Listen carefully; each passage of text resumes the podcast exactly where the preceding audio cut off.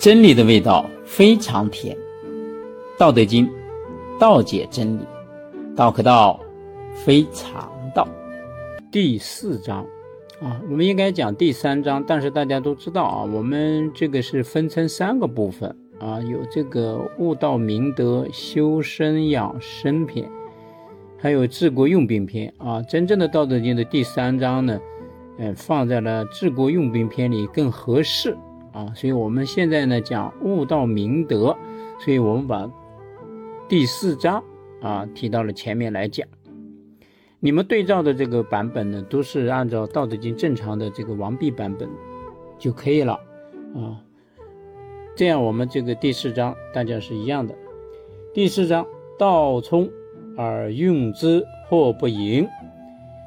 渊兮，是万物之中，挫其锐，解其分。和其光，同其尘。晨兮是祸从，吾不知谁之子，象帝之先。啊，这一章主要这个字呢，就是晨兮是祸从。我们一般呢都念暂兮是祸从。啊，所有的《道德经》的注解都是念成暂兮，这是严重的错误。啊。因为你要念成湛兮呢，湛就代表着清澈透明的意思，而道呢，它是看不见的，它是隐藏的，你怎么能用湛之呢？啊，所以一定要用晨兮是火虫。道冲而运之或不盈，就是道啊，它的特性是虚的啊。这个虚是什么意思呢？就是空的。无形的、广大的，但是呢，在使用它的时候，或者我们在应用它的时候，也许没有那么满。啊，这个“盈”呢，就代表满的意思，圆满的意思。但是呢，因为这个“盈”是因为你过满就会溢出去，啊，溢出去就不好了，所以呢，就叫不盈。啊，就是正好的意思。这里主要是指道的这个特性，虽然是虚的、空的、无形的，但是它的功用啊，却是永远不会竭尽，永远也不会枯竭，表示道在无限的时空，无穷无尽啊，这个意思。渊兮是万物之中，深邃的样子啊。好像宇宙万物的本源，挫其锐，解其锋。啊，挫呢就是压制了它的锋芒，消除了它的杂乱。和其光，同其尘，就是调和其光，就是调和了它的光辉明亮。到那个恰到的好处，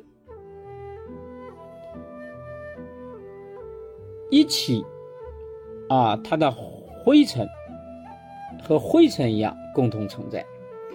这段呢，主要是讲啊，和呢是古代的一种哲学术语啊，与同呢是相对的，有相反相成的意思，即是啊，就是在矛盾对立诸因素的作用下，实现真正的和谐统一。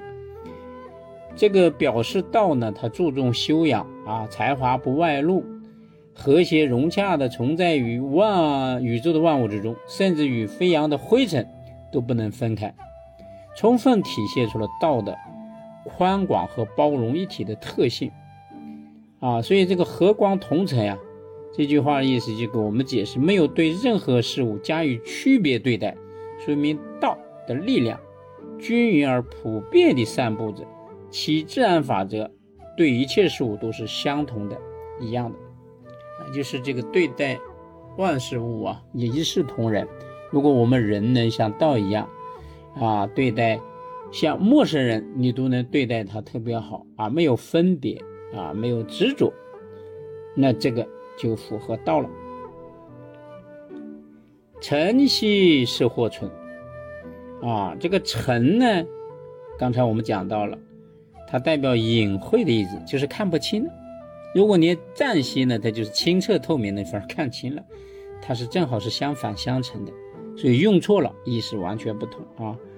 晨曦是或存，就是这个道啊，它隐晦的样子啊，就好像有时存在，有时又不存在。啊，主要是讲道呢，似乎存在于我们身边，为我们所用，但是呢，又忽隐忽现，又不能看到它真实的存在。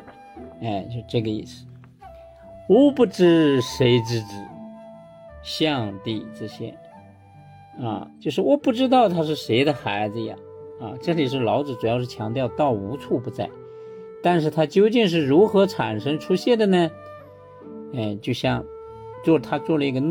立人的比喻啊，就是无不知谁之子，主要是强调道呢是超越宇宙万物啊，而存在的特性啊，但是它呢又在万物之中，这就更加突出了道的伟大。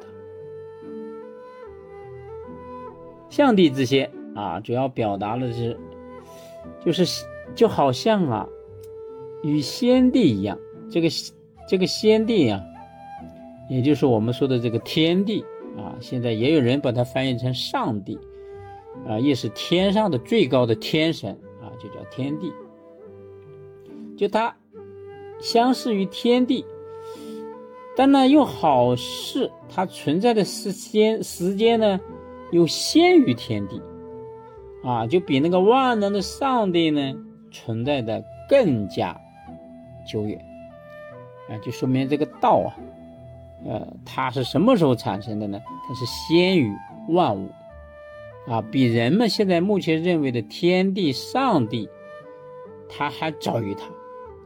所以呢，道是宇宙万事万物的根。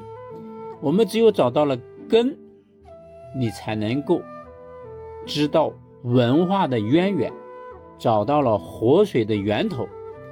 这样呢，我们才能看清宇宙世界的一些事情啊。这一章呢，主要是给我们讲解道的深邃。好，祝福所有的师兄，接着听下一讲，更加玄妙，福生无量。